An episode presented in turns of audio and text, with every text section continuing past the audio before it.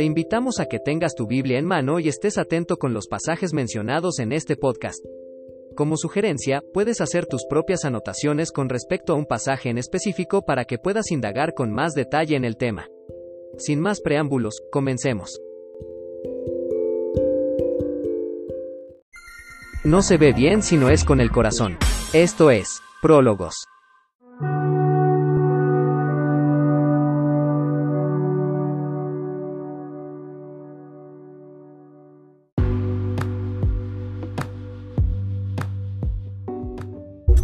¿Qué tal amigos? Muy buen día tengan todos ustedes. Bienvenidos una vez más a Escuela de Formación Cristiana. Este es el podcast de Prólogos y muy agradecidos porque Dios nos ha permitido continuar una vez más con los temas, por supuesto, acerca de la Biblia, qué enseña, qué dice y hoy en día vamos a hablar acerca de la inspiración de la Biblia o de las escrituras. Y yo tengo aquí conmigo a la amada directora Laura Grimaldo Maestra. ¿Cómo se encuentra? ¿Qué tal? Muy bien, muchas gracias. Buenas tardes, buen día a todos.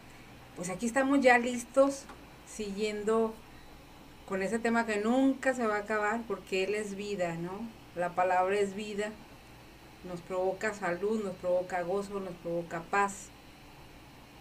Todo, todo viene de la palabra, dice que no vuelve vacía y cumple su propósito. Entonces, ¿cómo no estudiar la palabra?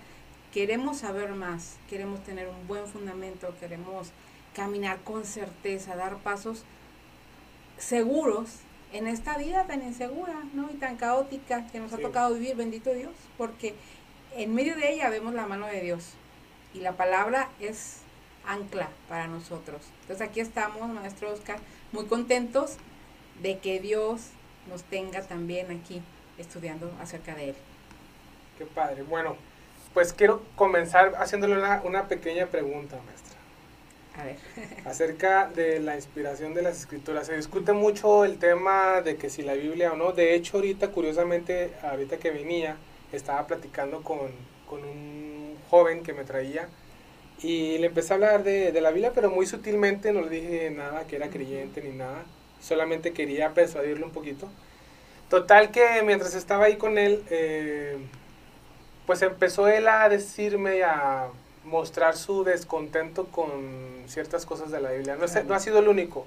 Me he dedicado y me he propuesto a compartir la gente con la que ande ahí conviviendo eh, sin que sepan, no que me dé vergüenza el, el evangelio. Claro. Porque nomás los veo como dos, cinco minutos, ni los siquiera los conozco. Uh -huh. Pero les saco el tema y algunos se han cerrado. De, de hecho, uno a, ayer me dijo, este, oye Oscar, pero ¿cómo saber si lo que viene en la Biblia viene de arriba y no lo alteró lo, el hombre? De hecho, un familiar muy, fam muy famoso, muy querido de mi casa, sí, pues muy famoso, este, me hizo esta pregunta ¿Cómo saber, yo se la hago a usted, que la fuente de, las, de la escritura, de la Biblia, nosotros que lo tenemos como nuestro fundamento, ¿no? de nuestro credo, es inspirado divinamente? Te lo pregunto usted. La Biblia mismo lo dice, ¿sí? Que toda la escritura es inspirada por Dios. Ahora, para alguien que cree, como nosotros, es certeza la palabra. Para aquel que no, así tú le digas y evidencies, no lo va a creer. Cuando nos acercamos a Dios es porque, por fe, porque a Dios nadie le ha visto, ¿sí? Y nosotros nos acercamos a través de la persona de Jesucristo que nos hizo acercarnos a Él, sí, ¿sí o no? Entonces, ¿cómo sabemos que la palabra de Dios es la palabra de Dios? Porque Él lo dijo. Es como tú, que eres muy responsable y que me dices, yo llego a las 4. Por tu dicho, por tus hechos, yo sé que si tú me dices, llego a las 4, vas a estar a las 3.50. ¿Cierto o no? Sí, sí. Y Dios ha dicho, Jesús lo dijo, mi palabra y yo somos una misma cosa. De hecho, Él, en el Evangelio de Juan, dice, yo soy el verbo, la palabra. Él lo dice. Él da testimonio de Él y hay evidencia, ¿no? de que Él y su palabra son una misma cosa. Okay. ¿Sí? ¿Tú qué le contestaste a tu pariente? A ver, cuéntame. Pues empecé, se le llaman el método socrático. Sí. Está muy padre. Ajá. Y el método socrático lo que hace este, es proponer preguntas Exacto. para Sí. que ellos mismos se respondan. Ujú. Y tuvo muy padre, porque el último me dijo, oye, no, está muy buena la, la, la plática, la charla. Y le dije, sí, es que el tema está para más. Y ya le dije, a ver cuándo nos volvemos a topar. Y así a cada vez que me, subo con alguien, sí le comento, ¿sabes qué? A ver cuándo volvemos a platicar, porque yo sé que andan rondando aquí en la ciudad y que probablemente en la aplicación les vuelva a salir yo y me visiten y voy a aprovechar. Y que, ¿cómo seguiste pensando acerca del tema, no? Y bueno, yo ya hablando de, una manera más directa con las personas con respecto al tema de la, de la fuente o la veracidad de la palabra de Dios, este, creo yo firmemente que un pasaje de Pedro donde dice, creo que es en 2 de Pedro capítulo 1, verso 19, si no mal recuerdo, que dice él este, que hagamos, nosotros como creyentes, hacemos bien y que debemos hacer de mirar a la palabra de Dios como una antorcha que alumbra en un lugar oscuro hasta que el día esclarezca y el lucero de la, de la mañana salga en vuestros corazones. Así lo dice, mira, tenemos también la palabra profética, más segura a la cual hacéis bien en estar atentos como a una antorcha que alumbra en lugar oscuro hasta que el día esclarezca y el lucero de la mañana salga en vuestros corazones. Y la pregunta también que yo te hago es, ¿por qué la gente, no, por qué, perdón, la gente qué piensa que es la palabra de Dios? Porque tú y yo podemos decir, la palabra de Dios es la que Él mismo inspiró a través de su, espíritu. Pero mucha gente no piensa que es eso. Entonces ahí ya, cada quien va por un camino. Y fíjate lo que dice aquí, cuál es nuestra postura. Dice, a la cual hacéis bien en estar como a, estar atentos. Atento. Eso te, debe estar de nuestra parte. porque decimos que la Biblia es la palabra de Dios? ¿Tú qué crees que es la Biblia? Entonces mucha gente dice, no, la Biblia es que es bien aburrida. ¿Por qué te parece aburrida?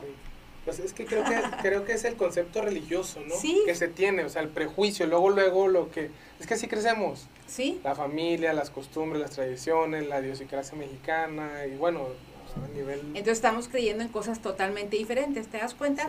Que la gente dice, la Biblia es aburrida, no tiene monitos, eh, te quieres dormir, léela, porque son un sinfín de cosas que te prohíben. Entonces desconocen lo que es la palabra de Dios. Entonces, si, si piensan que son solo reglamentos para nuestro mal o para darnos una vida limitada, estamos hablando de cosas totalmente diferentes. Pero si nosotros creemos que es inspirado por Dios, donde Él nos da un mensaje de su corazón para el nuestro, ahí ya cambia la manera de ver la palabra. ¿Sí? Entonces de ahí partimos. Y estas personas, qué bueno que tú hiciste este método, ¿qué es para ti la Biblia? Pues quién sabe, ¿verdad? Porque a veces la gente no sabe. Damos por hecho que están en, el concepto correcto y a veces no lo están. Sí. Y bueno, eh, de hecho cuando yo leí ese, ese pasaje de, de, Pedro, dije yo que, que la, la, exhortación o la indicación este, es, mira la palabra profética, más segura, o sea, la clara, la más segura. Y me gusta mucho por eso, por esa simple razón me encanta Daniel. Daniel fue uno de los libros más citados por Jesús. Este, el Hijo del Hombre, de hecho, ese, ese título que se, él se autonombra, ¿no? El Hijo del Hombre, es, viene de Daniel. Y con Daniel, vamos, por hablar, por ejemplo, acerca del tema que usted conoce de la estatua de Nabucodonosor. La cabeza de oro, esta parte de plata, eh, bronce y hierro con barro, ¿no? Y a través de la historia, cómo es que la, en la misma palabra profética, este libro de Daniel que se escribió más de casi 3.000 años, ¿no? Este, aproximadamente atrás, y ya profetizaba, ya anunciaba las, los gobiernos que iban a venir después de que viniera Nabucodonosor, a Babilonia, los medios persas, etcétera, etcétera, y es muy exacta a través de la historia. Ahora, yo estoy dando un punto o un argumento histórico. Sí. Ahora, científico hay, que de hecho los queremos invitar a ustedes para el próximo taller. Aprovechamos al taller que vamos a tener acerca de, bueno, de la profundidad de la palabra de Dios. Precisamente eh, queremos romper el hielo ahorita con este podcast hablando del tema que ahora les recuerdo que se titula La inspiración de la Biblia o porque es una fuente de nuestro credo, ¿no? De nuestra ahora sí que los musulmanes tienen el Corán, ¿no? Los mormones tendrán su, ¿cómo se llama este libro? El libro de Mormón. este, los testigos de Jehová tendrán, aparte de la Biblia, que está, pues, alterada por ahí, ¿no? Este, también tiene sus escritos, sus revistas, ¿cómo se llamaban? Los Atalaya. Los Atalaya. Watchtower, Watchtower, algo así creo que se llama ahí en Estados Unidos, donde sacan todo ese material. Y también tienen, este, si no mal recuerdo, los musulmanes dijimos el Corán y nosotros tenemos, pues nuestra fuente de autoridad es la palabra de Dios.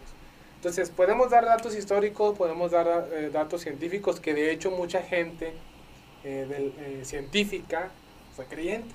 Claro. Sí, no, sé, Isaac Newton, este, ¿cómo se llamaba el que sacaba la lengua? Este, este, ay, hombre, que de la teoría de la, de la Albert, Einstein. Tenemos también aquí en este... Pascal. Pascal, Blaise Pascal, me encanta. y Francis Crick, que también fue una persona que todavía vive, si, si no estoy mal enterado, este, y que son creyentes en Dios. O sea, eh, no me acuerdo quién mencionaba que mucho de Dios, creo que fue Pascal, creo, me acerca, perdón, mucha ciencia me acerca a Dios. Pascal decía que todo el, el ser humano tiene un espacio vacío que nada más Dios puede llenar. Mm, sí. Así de claro. Sí, un hombre muy preparado. Sí. Definitivamente preparado. Bueno, el caso es, bueno, a pesar de que tú puedes argumentar con una persona y decirle, ¿sabes qué? La Biblia es esto, le refuta, le das buenos argumentos, le demuestras que tiene inspiración divina. De hecho, le puedes tú también argumentar bastante y con mucha base el, el tema de que Jesús es una persona histórica, definitivamente. Pero, ¿por qué será que a pesar de tener eso, no quieren reconocerlo? ¿Será que es un gancho al hígado o simplemente huyen de la luz? ¿Usted cómo ve esa, parte de que tú les, les dices claramente, le expones, ¿no? Y le dices, mira, y, y, ya no hay de decir, no, no, no, es que este es este camino, es este aquel, y ya se desvían porque no quieren reconocer o porque están haciendo algo que no está mal, perdón, que está mal, y no quieren venir a reconocer y decir, ¿sabes qué? Eh, la Biblia sí está inspirada por Dios. ¿Cómo usted ve ese tema de la gente que se cierra a, la Biblia precisamente? No ya por ignorancia, ahorita hablamos de la ignorancia, ¿no? Por el prejuicio, pero que ya conoce, inclusive hay gente que es teóloga que no cree o no está convertida al cristianismo, no sigue los ideales de Jesucristo.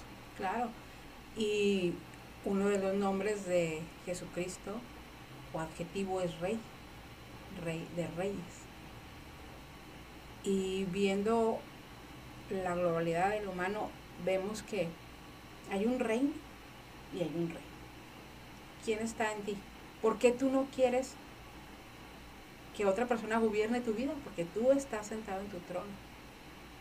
Tú dices, a ver, esta, esta plática la, mucha, la he tenido con mucha gente que dice, no, pero es que mira, no, yo sí me hago cristiano y nosotros tenemos que caminar como él dijo. Y nosotros queremos vivir la vida con un padre, con un rey, haciendo nuestra voluntad. No se puede. Hay un trono. Y, y nosotros sabemos que se lo tenemos que ceder a él. Pero dos en un mismo trono no se puede. Jesús lo dijo. No puedes servir a dos. O eres tú, o es él. Ni a veces ni el diablo. ¿Me entiendes? Entonces, yo lo que veo es que mucha gente dice, mm, sí a Dios, pero hasta aquí o como yo digo o como yo quiero. No, no puede ser. No hay manera de negociar. ¿Me entiendes? O sea, en la vida cristiana, si tú, si tú quieres hacer una cosa y no la haces, no te vas a ver. No la vas a disfrutar. Jesucristo se dio al todo por ti. Jesucristo no escatimó ni la última gota de su sangre. Él dijo, él, él como humano, pero rey, hubiera dicho, bueno, vamos a hacer un simulacro de crucifixión. Al cabo los humanos ni cuenta se van a dar. ¿Estás de acuerdo? Él podía. Él dijo, a mí nadie me quita la vida, yo la dispongo. ¿Sí? Él pudo haber dicho, no, pues igual hago como que siento y no siento. Pero hay evidencia de que ese cuerpo sufrió lo que ningún cuerpo ha sufrido. Hay evidencia, ¿eh? Científica. Eh, esta cosa con la que fue envuelto, el sudario, hay evidencia yo lo vi en un programa eh, católico muy bueno y, la persona que hizo el análisis del sudario se convirtió a Cristo, porque decía, en el sudario hay dos cosas.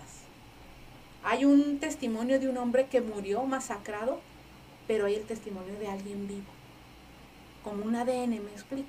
Entonces yo cuando lo, lo, estaba escuchando, dice, entonces yo, la persona, este científico dice, yo, yo no pude más que decir, algo extrañamente divino pasó aquí, porque aquí está la sangre de un muerto, pero está evidencia un ADN de un vivo. Entonces, Sí, no, una paradoja, es una, locura. Sí, sí. Pero es verdad. Es verdad. Entonces, Jesucristo murió por nosotros en la cruz. Y Él dice, soy tu Señor. Y, y si vamos a los originales, dice, Señor es tu amo, tu dueño, pero también el que te gobierna. Entonces, si tú quieres seguir a Cristo, tú tienes que tener en tu corazón una disposición de decir, Señor, tú vas a ser el dueño de mi vida que ya pagaste por mí, y voy a seguir como tú dices, porque tú eres el que sabe, no porque Él se imponga, ¿me entiendes? Entonces mucha gente dice, yo quiero, pero como yo quiero. Entonces ya no te sabe, la fórmula no es así. La fórmula, tú lo sabes, Oscar. Tú puedes vivir una vida en Cristo con una realidad a medias. No, te, no. te sabe, no te cuando uno experimenta el Dios que te sana, tú dices, Dios me sanó, qué maravilla, Dios me tiene en pie, es Dios, Dios me proveyó, porque su palabra me dice que Él me va a proveer, que aunque ande en valle de sombra de muerte, pero es para el que vive, dice, el que es su pastor. Pero si no es tu pastor. Sí, si el Señor es mi pastor, nada me faltará, exactamente. Sí, mucha gente dice, el Señor es mi pastor, nada me faltará. En lugares delicados, pastor. Espera, espera. Empezamos por la primera frase. El Señor es mi pastor. La pregunta sería, como estudiosos de la palabra, ¿es el Señor tu, pastor? Si no, no pases al verso 2. Entonces, así es. Así Ella es. pastor Ella. Así es como se, por eso la gente hace este choque Tú le dices, necesitas a Cristo. Depresión, ansiedad, enfermedad, escasez, divorcio. Si Cristo viene, pero Él tiene que ser, Él tiene que manejar tu vida y decirte por aquí y por allá. ¿Tú has estado en procesos estos que yo mencioné? Yo también. Y podemos ser testigos y hasta corroborar con datos científicos, ¿verdad? De que Dios ha sido lo mejor que nos ha pasado en la vida. Pero también somos testigos de que si Él nos dice, por ejemplo, la Biblia que dice que nos congreguemos, que tenemos que ir a un lugar donde se junta la gente a conocer de Dios. Y hay gente que dice, no, yo lo veo en el internet. No es así. sí, no es igual, no es lo mismo. O sea, una vez, dos veces, pero como que un estilo de vida así, no creo que Sí, es insípido, pues. es insípido. No se, no se disfruta, no es. Pues no es lo mismo, o sea, es como si me invitaran usted al cine. Y, ay, no, pues ponlo a grabar en, el celular y yo lo miro desde mi casa. No se escucha igual, no se mira igual. Creo de la misma manera que como pueblo de Dios. O sea, la exhortación ahí la veo mucho por el, el hecho de que te nutre estar con el mismo cuerpo de Cristo este, que dice la palabra. o sea, exactamente. O sea, Dios envía bendición y vida eterna donde estamos varios. Y tú le vas a decir a Dios, ¿por qué ahí Dios? Porque dice, ahí yo envío bendición y vida eterna. Me, estaba acordando de, un este de un amigo, bueno, sí, un conocido más bien. Sí. Que decía, una vez estábamos en una reunión de hombres, y ahorita que toca el punto de, congregarnos, pues estaba con unos rollos bien raros. Entonces le dice al pastor, un pastor de allá de Quintana Roo, Playa del Carmen, Eduardo Gómez, que le mandamos un fuerte abrazo. Le dice, este, oye, eh, ¿sabe qué, pastor? Usted sabe que yo estoy con usted y, y, le dice, pues, pues ve el domingo, ahí te espero. Entonces él le responde, ya le dije, pastor, así como Pablo le decía a, a, los, a los que le escribía sus cartas, no estoy contigo físicamente, pero estoy espiritualmente. Entonces el domingo ahí nos vemos en espíritu. Y yo lo volteé a ver, volteé a ver un brother que está ahí con, con nosotros y este le digo, oye, pues está padre así, ¿no? Hay que hacerle así. Ay, pastor, el domingo nos vemos espiritualmente. Y el pastor me voltea a ver así como que, hey, cálmate, ya no le estés siguiendo todo el juego a, a este muchacho, ¿no? Bueno, siguiendo el punto de la inspiración de la Biblia, maestra. Sí. Eh, ya comentamos algo acerca de, de la historia, de que existen creyentes, pero bueno, vamos. Si no tuviéramos esos argumentos o si fuéramos ignorantes de ello, la Biblia se defiende sola, por ejemplo en Romanos. No refuta nada, no, mira, Einstein fue creyente, tú también, y no tiene nada, pero sin embargo lo tomamos nosotros como una fuente que enriquece, ¿no? Sin embargo, la Biblia se defiende sola, por ejemplo en Romanos, dice, hombre, tú que acusas a los demás, ¿sí? Te vas a condenar a ti mismo porque tú que condenas a aquel que hace esto, que no está bien, tú lo haces. Y luego dice también ahí en ese mismo pasaje, en todo el contexto, dice que la misma creación da evidencia de que hay un creador. Por supuesto. Entonces, es algo yo creo inherente en el ser humano de saber que existe un Dios. Ahora, que lo niegues, la Biblia habla en los salmos que dice el necio en su corazón, no hay Dios. ¿Por qué eh, cree usted que el necio diga no hay Dios? Obviamente yo entiendo que no le conviene que exista un Dios. De hecho, creo que fue Pascal y de ahí un pastor sacó este, este, este argumento para refutar a alguien que era ateo. Le decía, bueno, vamos a suponer que tú tienes razón, le dice al ateo. Que tú tienes razón, que Dios no existe y yo viví creyendo en algo que no existe. Nos morimos los dos y agarro tu filosofía, me muero, no pasa nada. No pierdo nada, viví una vida buena, me fue bien por esos principios, me muero, no hay nada, se acabó. Pero ahora le dice, adopta ahora tú mi este, filosofía, mi creencia. Le dice, uh, qué amulada te vas a dar al final. De que tú creías que no había un Dios o negaste la existencia de un ser divino. Y bueno, son muchos los casos de personas que han negado la existencia de Dios, por lo tanto niegan la, la inspiración de la palabra de Dios por el simple hecho de que muchos de ellos estaban enojados. No sé si usted, sabía de, este persona, de esta persona, Friedrich Nietzsche, que dijo Dios está muerto.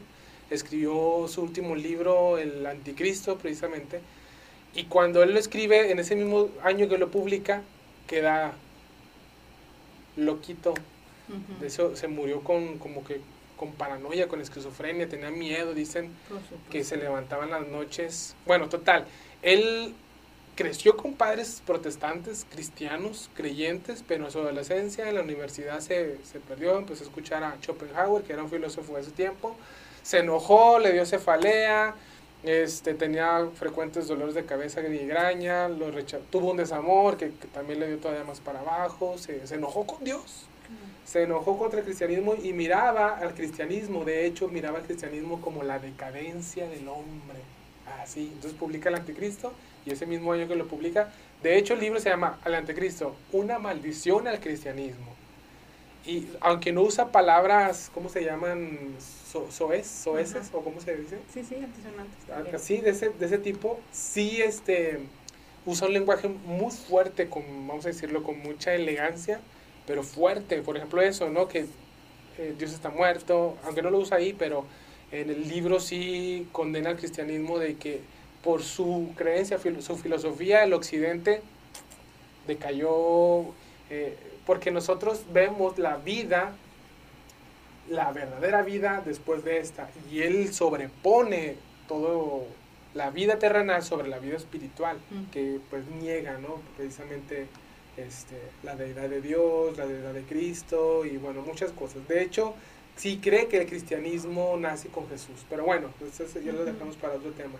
El, punto es, maestra, usted también ve que la Biblia se defiende a sí misma diciendo, hay un Dios.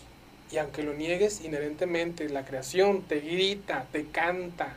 Es una sinfonía en el cielo que te está diciendo, yo existo. ¿Por, qué cree que nieguen esa realidad? Simplemente porque no quieren estar enojados o huyen de la luz. Pueden ser tantas cosas, ¿verdad? Y puede ser una, que es temor a veces. El ser humano teme a lo que no conoce. Sí, hay una frase que dice, le temes a los mismos dioses que tú has inventado. O sea, ¿por qué temo? Puede ser eh, un mal padre, una mala niñez. Entonces, todos sabemos que a Dios se le dice Padre Celestial. Y mucho de, de, tu relación con Dios depende mucho de, de, tu experiencia con el área paterna. Sí, cómo representó la autoridad o tu autoridad a Dios. Entonces, si tú dices, ese es mi padre, paso, porque tengo esta experiencia. Y volvemos a lo mismo, cuando tú conoces a Dios, te enamoras, te vuelves loco de amor. Esa es la verdad, ¿no? Esa es la verdad. Ve a Pablo. Sí. O sea, si quieres ver algo bíblico, ve cómo él, él pensaba que estaba bien matar cristianos. Él pensaba que estaba bien, que era lo correcto. Su enseñanza, su formación lo llevó. Él tenía un celo correcto. ¿Sí? Él no hacía las cosas por maldad, él los hacía por un celo correcto, pensando que estaba agradando a Dios. Y Dios que lo amó tanto, se enfrenta con él y le dice, ¿qué pasa, verdad? Estás dando cosas contra el aguijón. ¿Sí? No lo mató, ¿sí? Él se enfrentó, él lo, lo, lo, tira de donde estaba, que es mucho, mucho, mucho. ese es el punto, ¿no, maestra? Una revelación divina. Divina. Es que no, no nos olvidemos que, aunque Dios murió por todo el mundo, que es una frase muy dicha, murió en lo personal. El trato con Dios no puede ser general. Tú eres papá, tienes una esposa, tienes un hijo. Pero Dios murió por ti, en lo personal, por tu esposa y por tu bebé. Sí. Y cada uno de ustedes tres se tendrá que encontrar cara a cara con él. Porque tú no le puedes contar, tú no, tú no le puedes transmitir tu experiencia para que sienta lo que tú sientes por Dios. Por más que le digas a tu hijo, mira hijo, es que Dios, me, es que nosotros como padres, como amigos, ¿verdad? Te, le dices, hey, voltea a Dios, hey, mira, en medio de la enfermedad, en mi caso, ¿verdad? En medio de la enfermedad, ahí ha estado Dios. Yo te lo puedo decir en medio de la enfermedad. Tú le podrás decir, en medio de esta situación de juventud, de rebelde, de loco, como llegaste, mira, Dios lo que hizo en mi vida. ¿Sí? Entonces, pero es porque fue algo tan personal que nadie te quita eso de tu cabeza. Entonces, aparte, Dios te habla a través de la palabra. No somos gente que acostumbre estar con profecías al vuelo, ¿verdad? Sabemos que la palabra profética más segura es la que está escrita. Entonces creemos que eso es una profecía. Diariamente Dios nos habla. Pero eso, la gente que no lo entiende o que no lo visualiza como, como un mensaje total y pleno de amor y no un amor romántico, un amor que no entendemos, cuando eso viene a tu vida, te trastorna. Te trastorna completamente. Pero es una experiencia personal personal que se encarna en ti, que, te, que te vuela los sesos, que dices tú, ¿cómo que ya no quiero fumar? Bueno, yo nunca he fumado, pero tú sí, ¿no? ¿Cómo que ya no quiero, ¿cómo se llama? Tomar. No, simplemente. si es algo tan agradable, es algo que lo pasa muy bien, ¿no? yo no critico, digo, no es mi, mi objetivo, pero digo, he, visto el cambio de gente de tener una vida así, llega a Cristo y los trastorna en el mejor sentido de la palabra. Y te ves ahora tú casado con una mujer preciosa por dentro y por fuera. Es que es un, milagro. O sea, cuando en la otra vida te lo hubiera dado Dios? ¿Cuándo? No, no, no, no. Jamás. Definitivamente. Yo, yo defiendo esa parte y, creo que el mayor milagro, obviamente después de la resurrección de Cristo, es una vida transformada. Es que esos son los milagros. E, exactamente, o sea, ¿cómo es que a un hombre que siempre fue esclavo de sus propios deseos termina aborreciendo esos mismos de un día a otro, de un mes a otro, de una manera progresiva o gradual, pero el cambio es notable y sobresaliente, así como decía Martinoli, ¿no?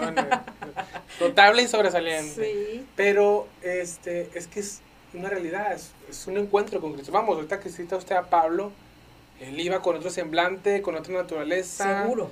Y Dios lo tira del caballo, se le revela en una luz, queda ciego y ya vemos lo que sucedió con él. Y el corazón de Pablo, cuando leemos sus cartas, nos habla de alguien que decía, ¿qué estaba haciendo?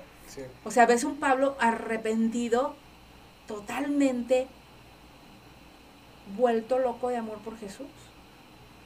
porque vivió la vida que vivió y terminó como terminó, por amor a su Señor. Aún los mismos otros discípulos decían, no, hombre, este, como que no, ¿verdad? Le tenían miedo. Sí, sí no creían. Pero su cambio, nadie lo podía refutar. Nadie lo podía refutar. Él se encontró con Cristo, nadie le podía decir, no es cierto, no es cierto. Y era un hombre docto, un hombre inteligente.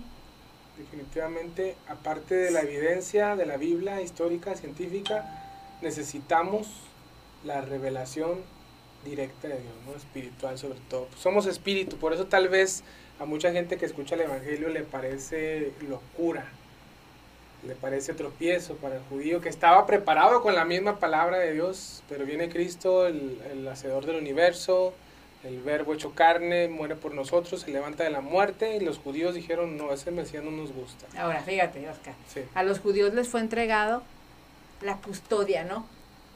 De la palabra escrita de Dios. Sí. ¿Por qué? Sabemos que es un pueblo disciplinado todo. Bueno, cambiémonos a México. República Mexicana, cultura. Y si nos vamos al entorno y decimos, ¿por qué muchos de los que les decimos, oye, acércate a Cristo? Porque también estar cerca de Cristo es una vida de disciplina. ¿No?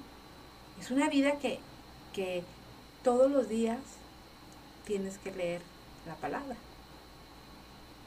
No es arte de magia, no es misticismo, Sí. Ahora, con el libro que usted me regaló, el de cómo estudiar la Biblia, o poniendo las escrituras de Watchman De No, ya me la aventé.